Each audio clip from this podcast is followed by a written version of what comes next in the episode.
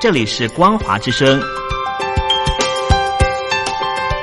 听众朋友，从现在开始，请您一起来关心最近发生的新闻事件。欢迎收听《光华随声听》。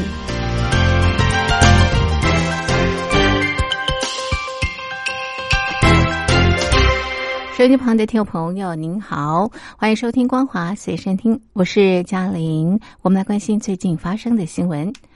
香港民主派今日举行立法会选举初选，有六十一万人参加投票。香港特首林郑月娥十三日晚上表示，过去两天所发生的事，他不会形容为初选。他更指出，初选可能违反了港版国安法当中颠覆政权罪行。林郑月娥晚间举行记者会，宣布预防新冠病毒的措施。期间有媒体询问他对泛民主派初选的看法。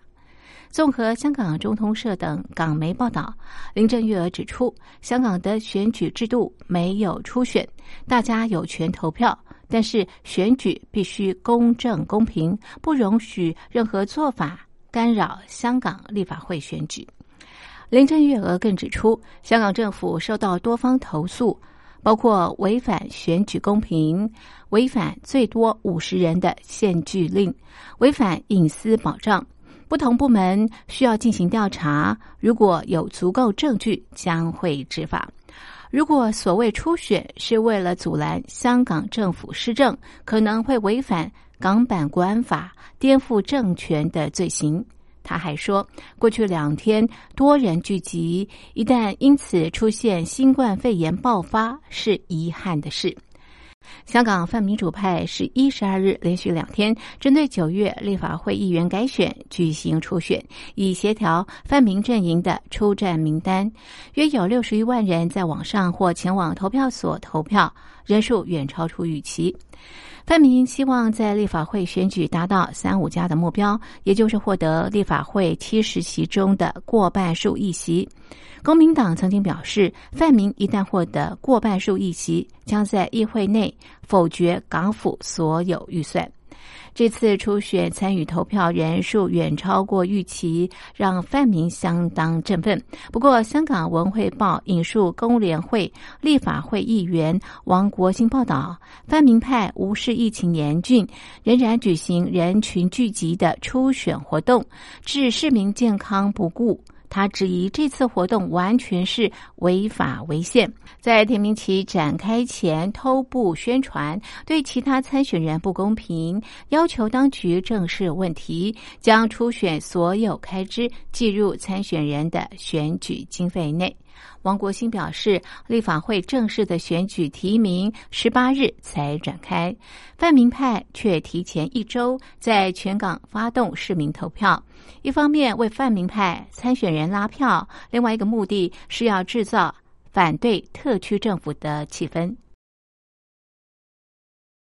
香港新冠肺炎确诊个案暴增，多为源头不明。香港书展等连串大型活动宣布停办。香港特首林郑月娥十三日晚上公布实施新的防疫措施。香港迪士尼乐园和海洋公园宣布周三起关闭，为时七日。香港十三日新增四十一例本土确诊个案，其中二十例源头不明。香港卫生防护中心传染病处主任张竹君说。近日的确诊患者在不同餐厅工作或用膳，呼吁曾经到有关餐厅的市民留意健康情况。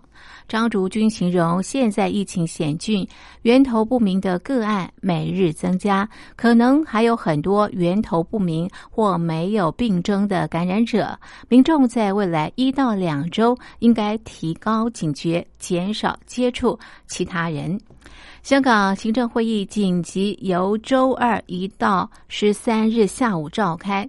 林郑月娥晚间公布新的防疫安排，当局将明确一些风险较高的地区，有关人士如过去十四日在有关地方逗留，需在登机前出示证明，显示接受过病毒检测，而且结果呈阴性，才可登机，否则航空公司会受罚。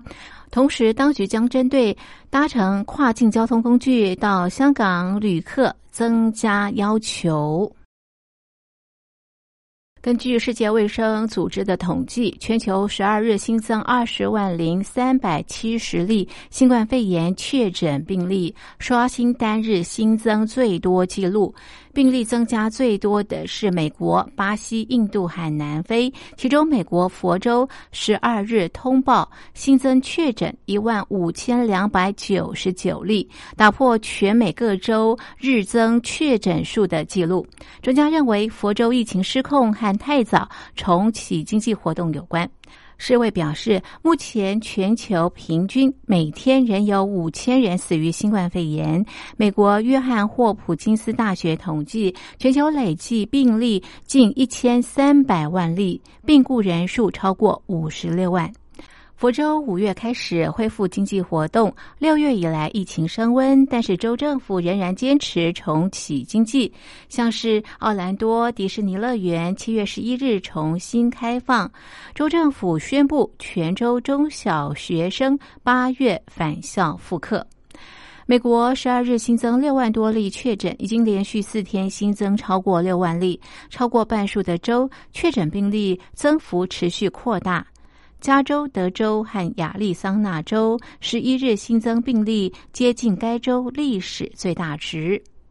一些流行病学专家认为，太早恢复经济活动是美国多数地区疫情恶化的原因。也有专家认为，美国联邦不规定全国统一的防疫措施，而是交由各州自定，严格程度不一，民众又在各州自由移动，难怪防疫效果不彰。